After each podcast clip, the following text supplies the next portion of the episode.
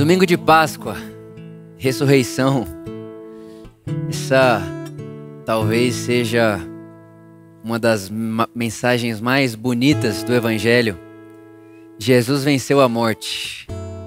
E Jesus não é o único a vencer a morte. A Bíblia diz que ele é o primeiro. Primeiro a vencer a morte. E quando Jesus vence a morte num domingo de Páscoa, ele está dizendo para mim e para você o seguinte: Vitor, aquilo que te aterrorizava, aquilo que te amedrontava, aquilo que te dava pânico, eu venci. Hoje nós podemos guardar no coração e guardar esse testemunho que a morte não é um fim. A morte não é um fim. E é muito interessante que quando Jesus ele ressuscita e ele aparece para os discípulos, eu quero ler com você o capítulo 20 de João, capítulo 20 de João, versículo 19. Jesus, depois de ter morrido e ressuscitado, isso aqui é domingo de Páscoa. João, capítulo 20, versículo 19 diz: Então, naquele mesmo dia à tarde, sendo o primeiro dia da semana, estando fechadas as portas onde os discípulos estavam com medo dos judeus, eles estavam reunidos e ali chegou Jesus. E se pôs no meio dele, deles e disse-lhes: Paz seja convosco.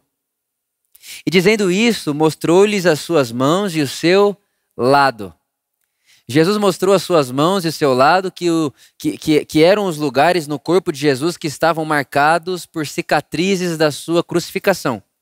Então Jesus mostra para eles a sua mão e o seu lado. E quando Jesus faz isso, a Bíblia diz que os discípulos se alegram. E quando eles se alegram, Jesus diz para eles: Olha, paz seja com vocês. Paz seja com vocês. Assim como o Pai me enviou, eu vos envio.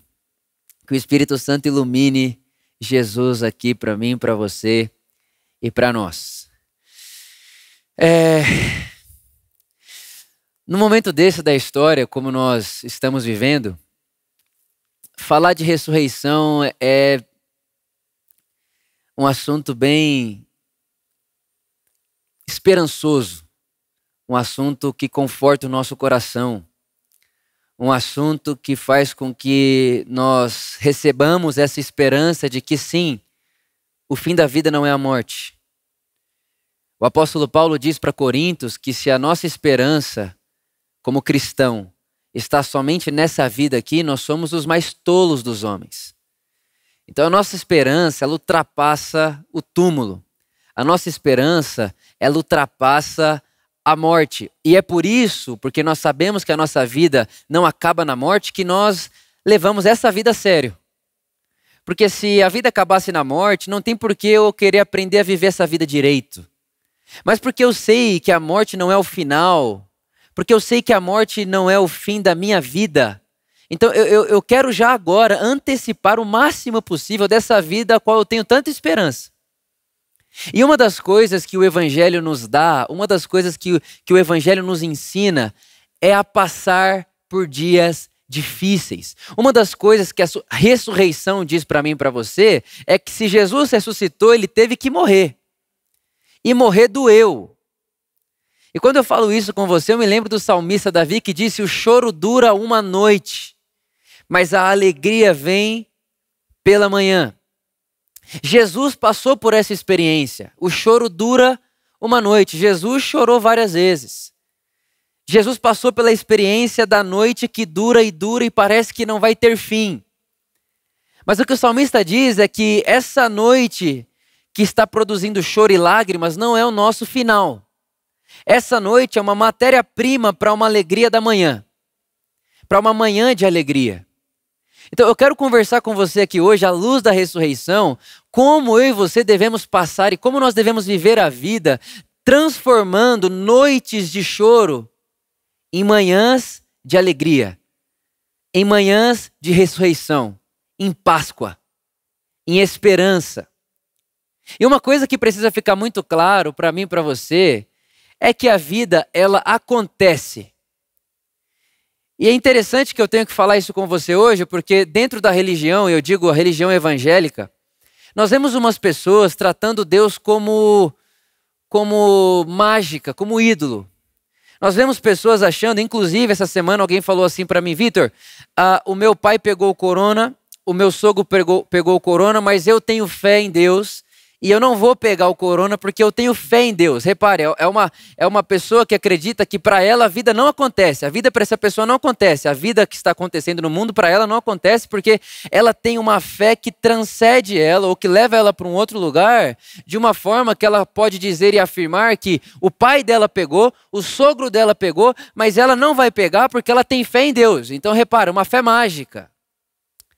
É, é uma fé que, que pode dar para mim e pode fazer de mim um tipo de ser humano que está encaixado dentro de uma bolha e que nada vai me acontecer porque eu tenho fé em Deus.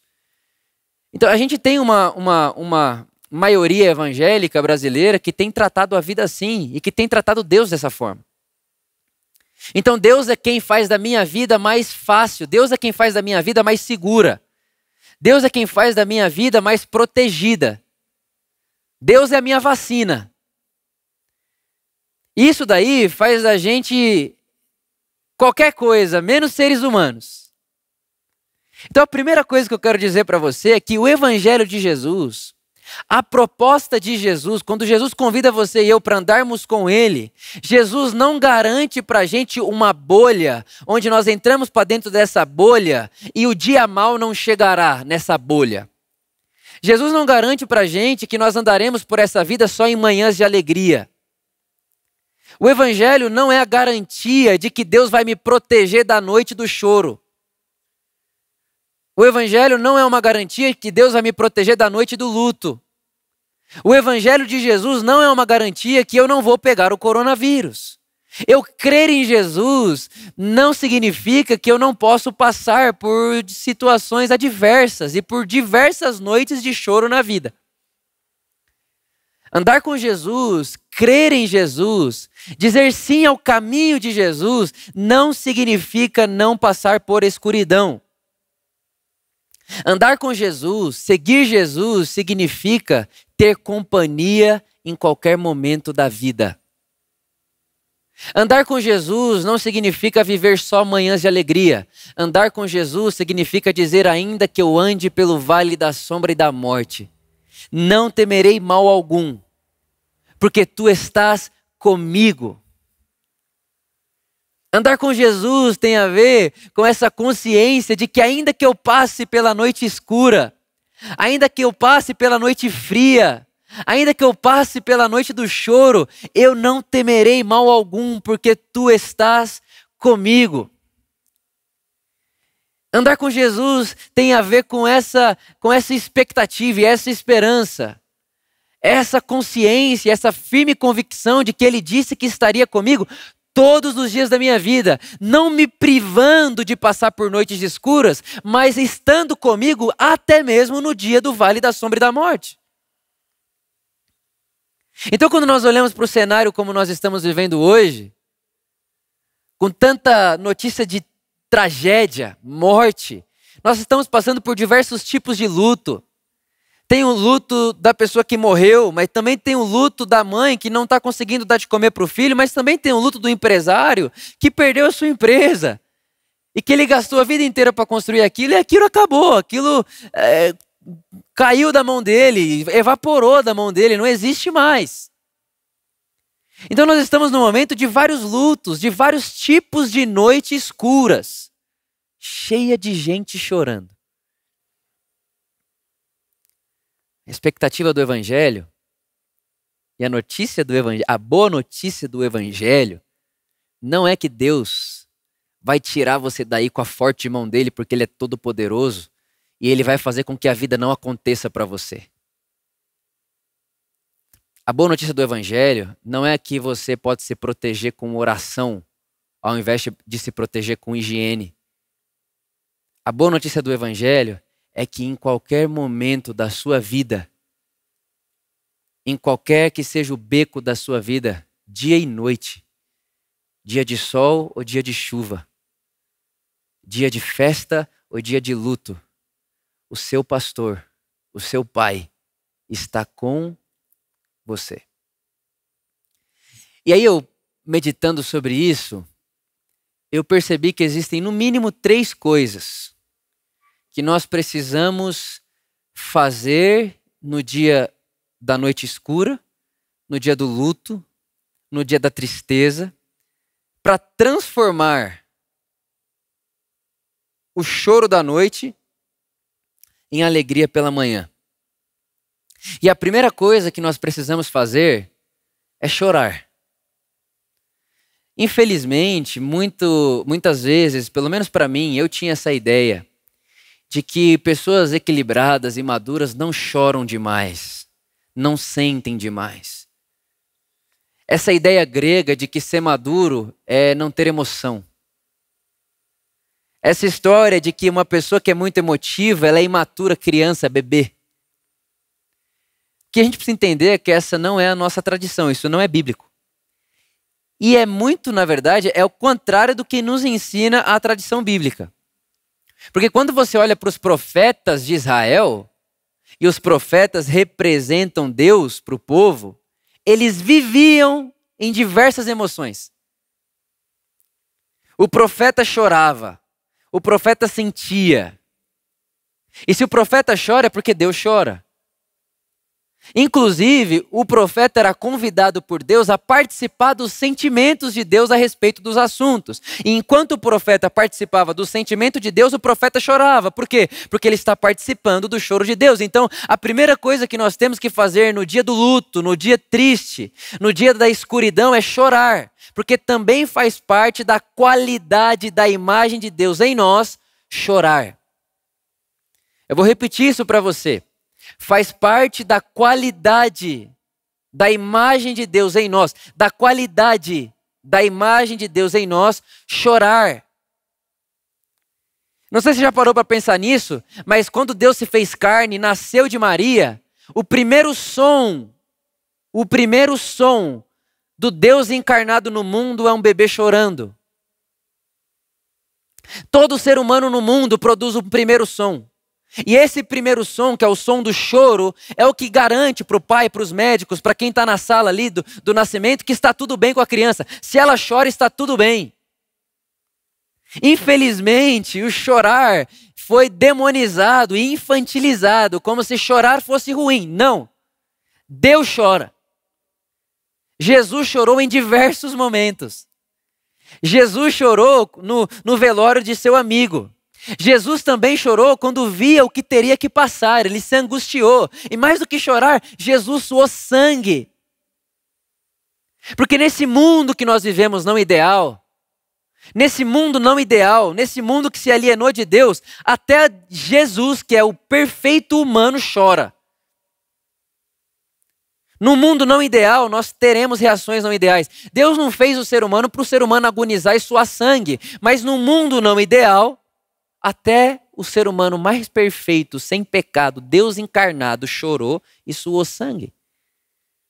Então a primeira coisa que eu digo para você é, é libere suas emoções. Chore, chore muito. Não esconda suas emoções, faz parte da qualidade e imagem de Deus em nós. Sentirmos, nos emocionarmos, termos, termos sensações, sentimentos. Quantas vezes eu não fiz isso na minha vida? Não, eu não preciso chorar, por que não? Não, porque eu sou maduro na fé. Vitor, mas olha o que está acontecendo com você. Como que você não vai chorar com isso? Não, eu não preciso chorar, porque Deus já enxugou minhas lágrimas. Não, irmãos, Deus não enxugou minhas lágrimas, Deus está enxugando as minhas lágrimas. Porque enquanto eu estiver vivendo nesse mundo, eu chorarei. E se não choro por mim, choro pela dor do outro. Mas infelizmente, existe uma, uma maneira de uma maneira muito triunfante de se aprender a fé que nos impossibilita de entrarmos na dor alheia.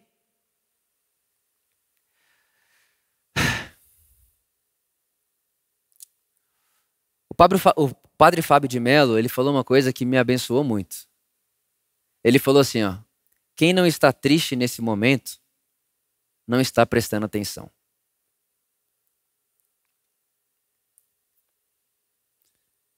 Mas infelizmente a gente foi aprendendo na vida uma fé tão triunfante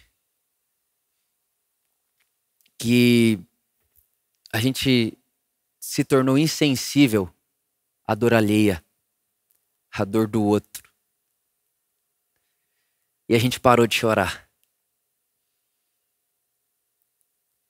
Então a primeira coisa que eu quero te falar hoje é na noite escura, no dia do luto, chore. Chore muito. Mas lembre-se, você não está chorando sozinho. Porque tão verdade é que o ser humano, o profeta, participa do sentimento de Deus, também é verdade que Deus participa do sentimento humano. Deus chora quando choramos. Deus é sensível a nós. Até porque o Deus que nós cremos, ele não é um Deus conceito. Porque, não sei se você sabe disso, Deus é um conceito, Deus não é um nome. Deus é um conceito. Ah, eu acredito em Deus. Que Deus? Deus é um conceito. Qual, o nome desse, qual é o nome desse Deus seu? Nós temos o nome do nosso Deus na história. Se chama Jesus. E ele chorou. Sentiu. Se cansou. Sentou porque estava cansado. Se angustiou. Teve receio e eu estou falando para você do Deus que se fez carne e viveu condição humana. Então, a primeira coisa, chore. Chore porque Deus chora. Chore porque faz parte da qualidade da imagem de Deus em você chorar. Chore porque é bonito chorar. Faz parte chorar. Mas não chore. Não, não chore sem, sem, sem trazer à sua memória que Ele enxuga suas lágrimas e que você não está chorando sozinho. Deus está chorando com você e também pessoas à sua volta estão chorando com você. Por isso a importância da comunidade, por isso a importância da comunhão. Por isso igreja é dois ou mais. Você está precisando chorar, liga para alguém. Ore, sim, fale com Jesus, chore com Jesus. Chore sozinho, né, nesse sentido físico, mas chore com alguém, chore com o irmão, ligue para alguém, fale com alguém. Chore. Essa é a primeira coisa. A segunda coisa é não chore para sempre. Chore. Mas não chore para sempre. Porque o choro dura uma noite, o choro não dura para sempre. A verdade é que se nós pararmos e se a gente no meio dessa noite de choro, a gente uh, se vitimizar e se deixar levar pelo choro somente, a gente vai se tornando vítima de uma noite que não era para ser para sempre. De uma noite que é para ter fim. E aí, aqui entra para mim um ponto importante no que eu tenho para falar para você, porque o que, o que nós precisamos fazer, o que eu e você temos como função que é nossa, é papel que é nosso, de decidir viver. Porque não é porque você chorou e você chorou a noite inteira que você não precisa levantar no outro dia de manhã. A verdade é que não chorar é prejudicial, mas chorar para sempre é prejudicial também. Então o evangelho é: Vitor, chore e eu enxugo suas lágrimas. Mas tem provisão em você para não chorar para sempre. Vitor, decida viver. Saia da mesa do luto. Chorou? Chorei. É, Davi, Davi chorou, se vestiu de pano de saco, a filha morreu. Agora tira pano de saco, põe a roupa de rei e vai viver. Por que vai viver? Porque eu tenho em mim provisão para não ficar vivendo a minha vida inteira na noite do choro, mas eu posso transformar a noite do choro em uma bela manhã da alegria. E como é que eu faço isso, Vitor? Como que eu faço? Como que eu tenho que me portar? O que, que eu tenho que fazer para transformar a minha noite de choro em manhã de alegria?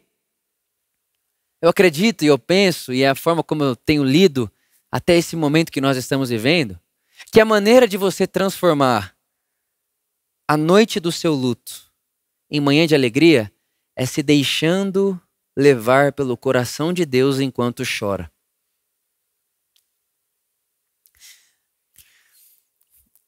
Quando você diz assim: Olha, eu sei que eu estou passando um momento difícil, Eu sei que eu estou passando um momento delicado. Eu sei que eu estou passando um momento de muito luto. Mas eu sei que eu não estou sozinho. Eu sei que Deus está enxugando minhas lágrimas. Eu sei que Deus está sentindo comigo. Eu quero me habilitar a perceber o coração de Deus nessa situação. Porque quando você não se habilita ou não se põe numa postura, numa posição de receber o coração de Deus nessa situação, você vai se vitimizando, se vitimizando, se vitimizando. Agora, quando você diz: espera aí, eu estou passando por isso, eu estou vivendo isso, mas Deus me encharca do seu coração no meio disso tudo. O que, que você sente sobre isso? Como eu posso transformar isso tudo que eu estou vivendo? Como que eu posso transformar essa estrada de noite de choro em uma estrada de manhã de alegria? É quando você decide viver. Essa semana eu estava passeando no meu Instagram e eu encontrei uma postagem de um amigo meu, Tiago Grulha. E ele fazia referência a Paulo dizendo a Filipenses: Por amor de vocês, continuarei vivo.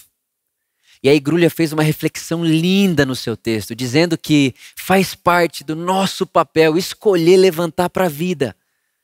Então, irmão, o que eu, quero dizer para você, não chore para sempre. Eu estou dizendo, olha, levante dessa cama. Lázaro, sai dessa tumba. Vá viver. Tem muita gente, por amor às pessoas que estão em volta de você, por amor à sua família, por amor a seus filhos, por amor à vida, por amor a essa dádiva da vida que Deus te deu. Não se, vitimize, não se vitimize na noite do luto. Não, não se deixe transformar em vítima. Mas, mas olhe para essa situação como uma situação de se tornar solidário. Eu vou ajudar pessoas que passaram por isso aqui. Eu vou caminhar por esse caminho, salvando pessoas do beco desse luto, porque eu senti na pele o que quer sentir isso aqui, e agora eu posso caminhar por esse caminho, eu posso passar pela vida trazendo pessoas a voltar a sonhar, a voltar a ter esperança, porque enquanto eu passei pelo luto, não me vitimizei, mas me deixei, me deixei ser solidário, me tornei simpático ao coração de Deus. E agora que eu me tornei simpático ao coração de Deus, eu posso ser simpático à dor dessas pessoas, e a dor dessas pessoas não me são alheias, porque eu já senti o que elas estão sentindo, e quando senti, não me vitimizei, mas deixei que Deus transformasse aquilo tudo em uma manhã linda de alegria que vai produzir esperança no mundo, esperança na vida das pessoas. O que vale a pena dizer para você é que nem sempre a manhã da alegria significa que a situação da noite do luto acabou. Manhã da alegria não significa que as contas estão pagas. Manhã da alegria não significa que não tem mais fome. Manhã da alegria não significa que o filho não morreu ou que o pai não morreu. Manhã da alegria não significa que a empresa que faturava X vai faturar 2X agora. Manhã da alegria é uma postura. Manhã da alegria é uma posição. Manhã da alegria é um contentamento. E existe uma diferença gigantesca do conceito moderno de felicidade e o conceito bíblico de alegria. Porque o conceito moderno de felicidade é sensação, sensação de felicidade, prazer que me traz felicidade. Felicidade é momentânea, ela vem e vai. O conceito bíblico de alegria, ele supera tudo isso, porque o conceito bíblico de alegria é fruto do espírito. Ele não passa, é o apóstolo Paulo preso, apanhando, sendo difamado, sendo xingado, sendo ameaçado de morte, dizendo: Eu posso todas as coisas naquele que me fortalece, porque eu estou contente. Eu, eu, tenho contentamento com o que eu sei que eu sou para Deus. O que eu sou para Deus, o fato de Ele me amar, posso todas as coisas por meio daquele que me amou. Eu, eu sei que Deus me ama, e porque eu sei que Deus, me ama, eu estou sim numa estrada de muito luto, mas Ele está comigo, Ele enxuga minhas lágrimas. Então, nessa estrada de luto, eu não me vitimizo, pelo contrário, eu vou, poder, eu vou usar esse poder do Espírito em mim para me solidarizar com as pessoas à minha volta. Eu vou decidir viver. O meu fim não é uma noite escura de lágrimas. Que é preciso de muita coragem para decidir viver em meio a uma noite de luto. Chore, chore muito, mas não chore para sempre.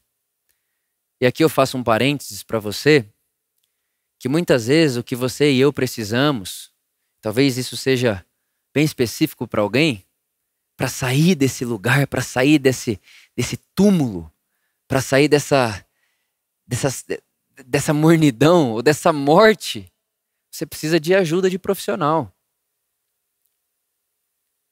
Você precisa de gente profissional da saúde para te ajudar, de terapia. Utilize o meio que for necessário. Deus está no mundo e tudo que produz dignidade, tudo que libera pessoas para viver dignamente é Deus em ação no mundo. Tudo que devolve a dignidade.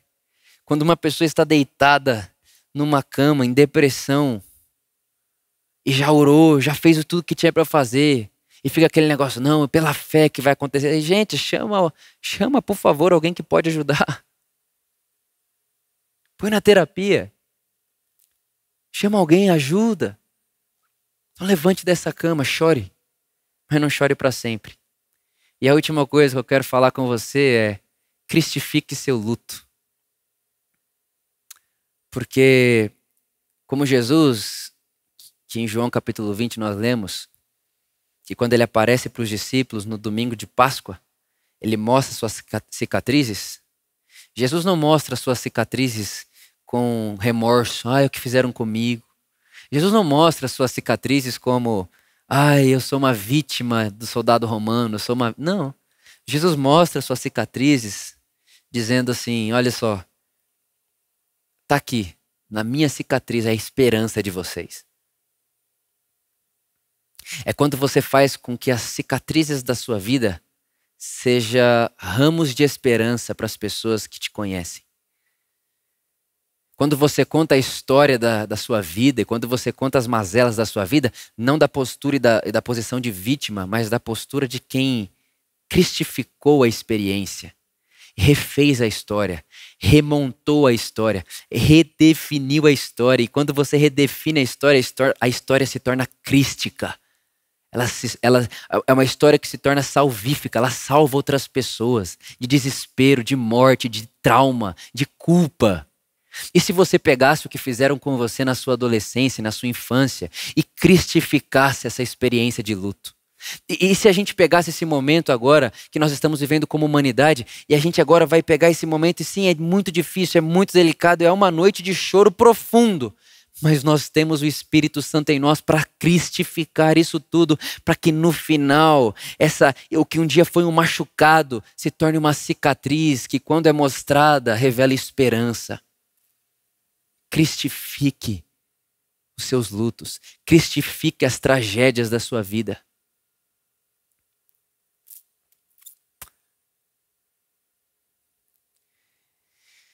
Duas semanas atrás, duas semanas atrás, alguns dias atrás, eu fui assaltado.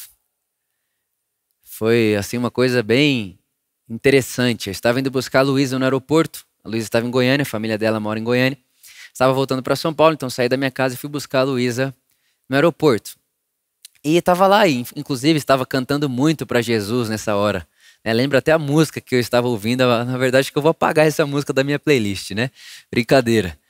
Uh, eu estava lá, enfim, estava andando e eu entrei numa rua. Quando eu entrei numa rua, cinco caras lá me pararam com arma, com esse negócio todo e sai do carro. Enfim, todo esse negócio. Levaram tudo, tudo. Levaram tudo. Levaram o carro, levaram meu relógio, levaram celular, levaram tudo embora.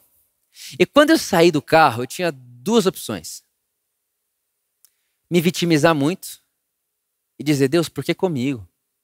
Sou seu filho. Sou fiel.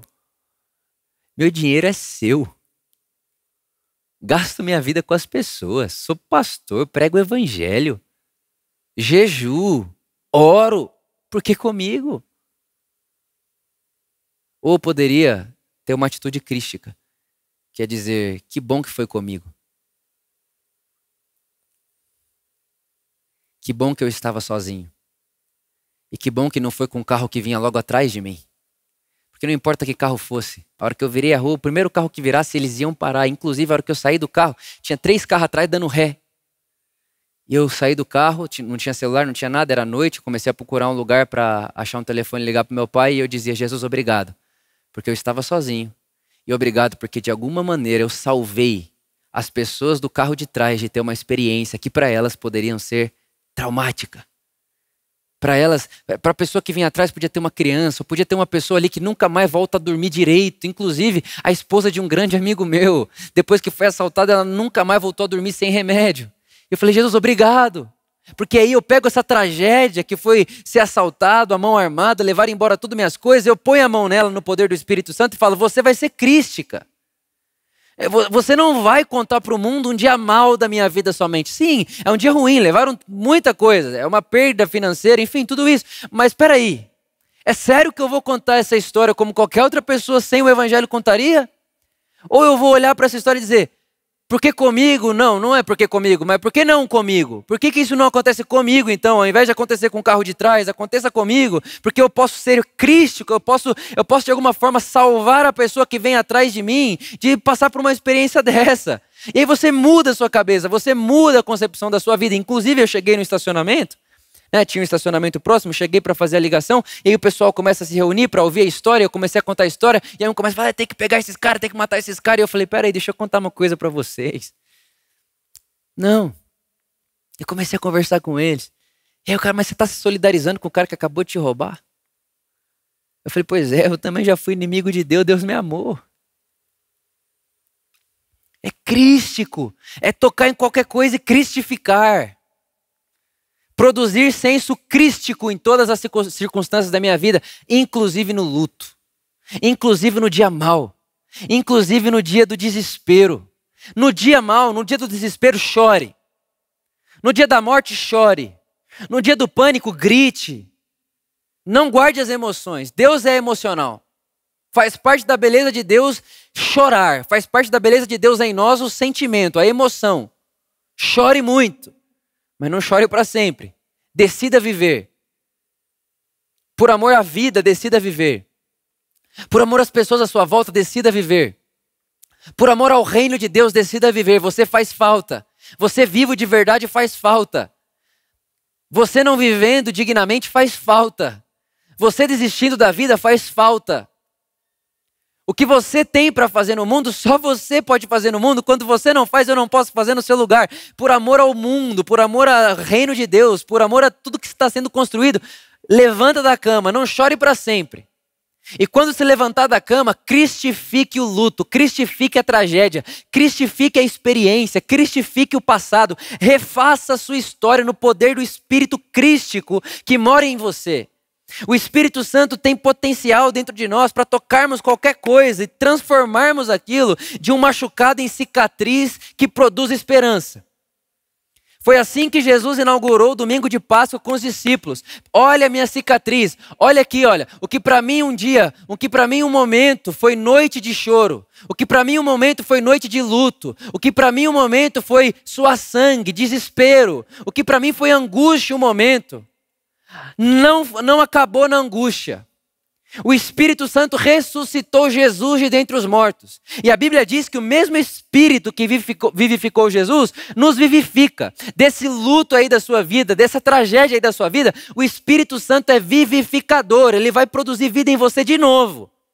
Então que você, onde você está, você receba esse sopro de coragem de vida, de, de recomeçar a sua vida. Então chore, mas não chore para sempre. E quando Jesus ressuscita, quando ele, quando ele sai do túmulo, ele sai não mais machucado, mas com uma cicatriz, que não é uma história de vítima, mas é uma história que produz esperança no mundo. E hoje nós estamos aqui, e não só nós aqui, mas no mundo inteiro tem gente celebrando Páscoa, a ressurreição de Jesus, a cicatriz de Jesus, que para nós é esperança de vida, o castigo que estava sobre Jesus, que para nós é certeza de paz, a doença da nossa vida que foi colocada sobre ele, o castigo da ira de Deus foi colocado sobre ele, na cicatriz de Jesus está a nossa cura, o nosso abraço, o abraço de Deus na humanidade, na cicatriz de Jesus. Na cicatriz de Jesus. Então a minha oração é que esse espírito de coragem, esse espírito vivificante, vivificador,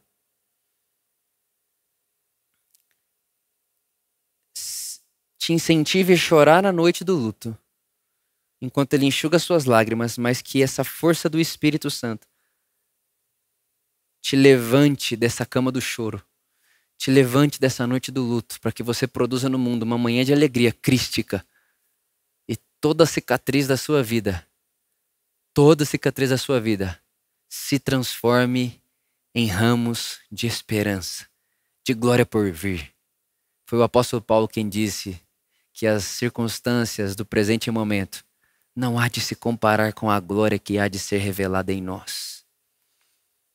E é o apóstolo Paulo que disse que todas as coisas cooperam para o bem daqueles que amam a Deus. Todas as coisas cooperam para o bem. Não significa que todas as coisas que acontecem foi Deus quem desejou. Deus não é o autor do luto. No meio do luto da sua vida, não nomeie Deus do seu luto. No meio do luto da sua vida, o nome de Deus é Pai de toda consolação. No meio do luto da sua vida, no meio da noite escura da sua vida, o nome de Deus é luz. No meio dos seus traumas, o nome de Deus é cura. No meio da sua solidão, o nome de Deus é companhia. Eu fico muito indignado quando alguém ouve uma tragédia, vê uma tragédia, ouve uma morte, acabou a empresa, acabou não sei o quê, e a pessoa diz: Deus sabe o que faz. Não, não, não, não. Deus sabe o que faz como quem é o autor da morte, o autor da quebra da empresa, é o autor. Não, não, não, não. Deus não está aí. Deus não opera desse lado aí. Deus não opera do lado do medo, do, da culpa, do luto. Deus não opera do lado aí de quem produz o mal e produz a escuridão. Deus opera do outro lado. Deus está enxugando lágrimas do luto. Deus está produzindo luz nas trevas. Deus está produ produzindo vida na morte. Deus está tá produzindo cura no trauma. Deus está produzindo abraço na solidão. Isso é Deus. Então, no meio da escuridão da sua vida, o nome de Deus é luz. No meio do trauma da sua vida, o nome de Deus é cura no meio do choro da sua noite escura, o nome de Deus é Pai de toda consolação. E é nesse espírito, nessa palavra, nesse movimento, nessa profecia, nessa palavra de Deus, que eu convido você a ceiar. A ceiar. A ceia um movimento litúrgico, né, um movimento que nós fazemos repetidamente como uma memória.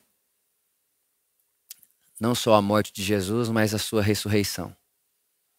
Então, onde quer que você esteja, com quem quer que esteja com você, esse é um momento para todos que estão aí, porque todos que estão aí são amados por Deus. Então a ceia não é para um e não é para o outro. A ceia não deixa de ser inclusiva em momento nenhum, porque a ceia fala de um Deus que se fez carne e derramou o seu corpo e o seu sangue por amor a nós. Então, onde quer que você esteja, como você esteja e aonde você esteja, esse momento é para você. Então, se você pode aí na sua casa,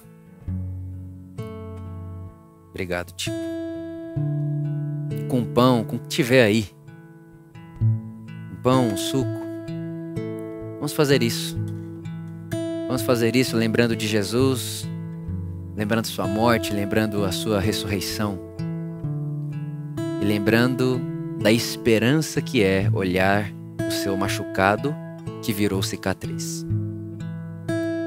Quero orar por você. Pai, é você que conhece o coração, situação, a circunstância, o momento de cada uma das pessoas que estão com a gente aqui agora. E você é, um dos seus nomes é Pai de toda consolação. Então, nesse dia que nós celebramos a ressurreição, uma das coisas que a ressurreição nos traz é consolo, esperança. Eu oro para que esse movimento encharque a casa dos meus irmãos. Essa igreja que está reunida em casas agora esses pequenos ajuntamentos que estão reunidos agora em casas, famílias, pai, mãe, pai, filho, irmãos, marido, esposa. Pai, que agora, onde quer que eles estejam, haja um bálsamo de tanta paz, de esperança. um fôlego de vida, um recomeço, um espírito vivificador. Nós oramos por isso, Pai, gratos, porque você fará infinitamente mais do que aquilo que pedimos ou pensamos, segundo o seu poder que opera em nós. Amém. E sabe que uma das coisas mais bonitas é que Deus fará infinitamente mais do que aquilo que pedimos ou pensamos, segundo o seu poder que opera em nós. É uma colaboração. Deus não te levanta da cama sozinho e você não tem força para se levantar sozinho. Se levantar da cama na noite do luto é um trabalho em conjunto. Deus e o homem. Deus e a fé. Eu oro para que essa ceia seja para você uma memória da ressurreição e que guarde também na sua memória o dia que você escolheu levantar desse luto, levantar dessa cama e sair desse túmulo. Amém. Se você pode, vamos comer do pão.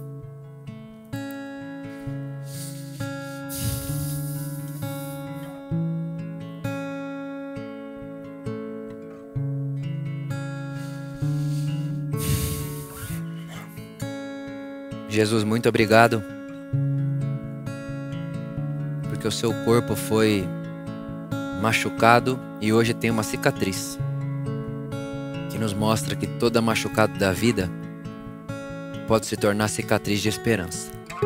Obrigado, porque no seu corpo, enquanto comemos o pão, somos inundados, encharcados de esperança. Muito obrigado, Jesus. Muito obrigado. Nós te agradecemos porque não só o seu corpo foi ferido, mas também seu sangue foi derramado. E não só derramado há dois mil anos atrás, mas derramado antes da fundação do mundo. A verdade é que isso aqui, Jesus, é o verdadeiro Gênesis, é da onde tudo começa. Antes do haja luz, houve cruz. O mundo nasce numa perspectiva de perdão, de redenção, de esperança. Obrigado, Jesus, porque a cura vem antes do, da ferida. O perdão vem antes da queda. Obrigado. O pagamento vem antes da dívida. Obrigado. Te agradecemos. Amém.